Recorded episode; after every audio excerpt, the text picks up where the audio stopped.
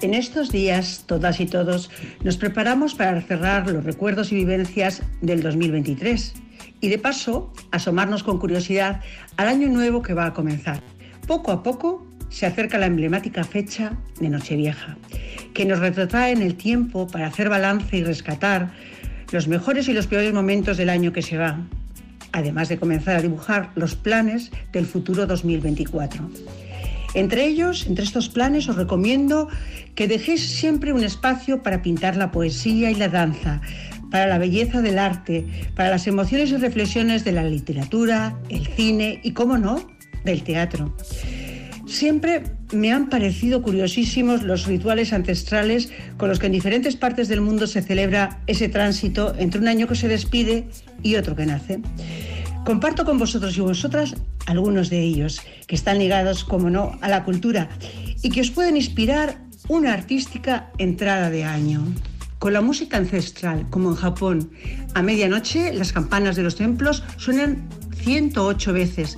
Y es que según el budismo existen 108 deseos mundanos que causan el sufrimiento.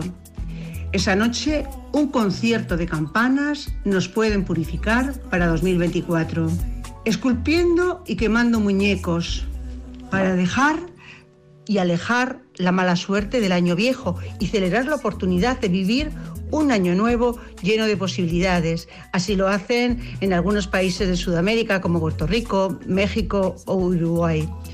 ¿Os gusta bailar? Pues os propongo danzar con maletas de viaje. No puedo asegurar que funcione. Realizar un performance en familia que consiste en pasearte por la casa con una maleta vacía cuando el año acaba de comenzar, asegura un futuro lleno de viajes. Bueno, y como yo provengo del teatro, os voy a proponer otra propuesta que se realiza en Alemania, que es comenzar el año siendo espectadores de cine y de teatro en familia. Estamos en la cuenta atrás y hacemos balance de 2023. Yo os propongo buscar el mejor recuerdo de este periodo en el que hayáis disfrutado con el arte y la cultura, viajando en el tiempo, descubriendo nuevas reflexiones, viviendo otras vidas. Para el nuevo año siempre deseamos lo mejor y por ello, además de salud, amor y dinero, yo os deseo feliz encuentro con la cultura en 2024.